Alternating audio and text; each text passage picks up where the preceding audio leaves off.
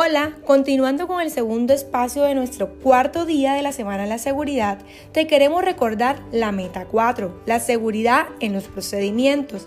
La realización de procedimientos quirúrgicos tiene tres momentos claves en los cuales debe tener en cuenta aspectos para garantizar la seguridad del paciente. En este primer momento, que se presenta antes de la inducción anestésica al paciente, es el momento muy importante en la cual debes tener en cuenta lo siguiente. 1. Confirmar de manera verbal la identificación del paciente, el procedimiento que se le va a realizar y el sitio quirúrgico a intervenir. 2. Debes verificar que el consentimiento informado se encuentre completamente diligenciado.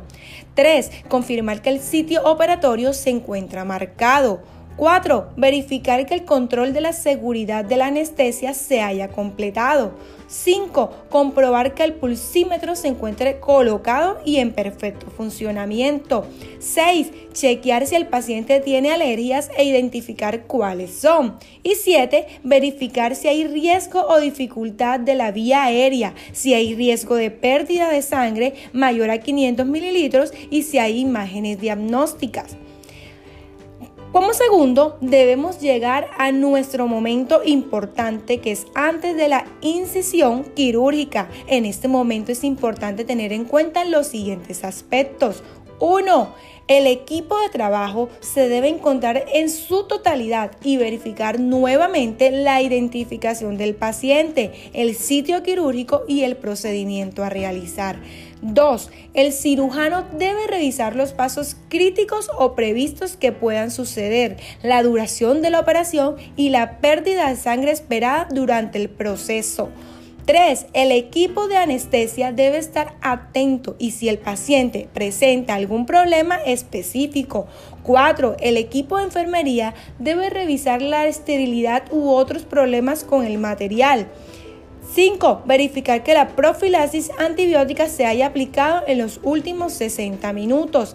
6. Asegurar que el especialista pueda acceder a las imágenes diagnósticas. Y por último, antes que el paciente abandone el quirófano, es importante tener en cuenta los siguientes aspectos. 1. Identificar de manera verbal el nombre del procedimiento realizado. 2. Verificar que el material se encuentre completo y las muestras patológicas se encuentren identificadas de manera correcta. Durante el transcurso de la cirugía es importante que todo el equipo de salud se encuentre informado de las decisiones tomadas por el líder del procedimiento, el equipo sea capaz de identificar los signos de alarmas y activar los equipos de respuesta rápida. Por último, el equipo de salud debe verificar que el paciente venga bien preparado para el acto quirúrgico, teniendo en cuenta los siguientes puntos.